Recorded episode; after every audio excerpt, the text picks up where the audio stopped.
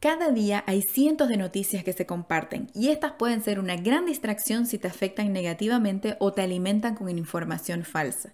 Una estrategia para combatir esto es ser más selectivo con lo que lees. Busca sitios de noticias de gente que conoces y que comparten calidad de información.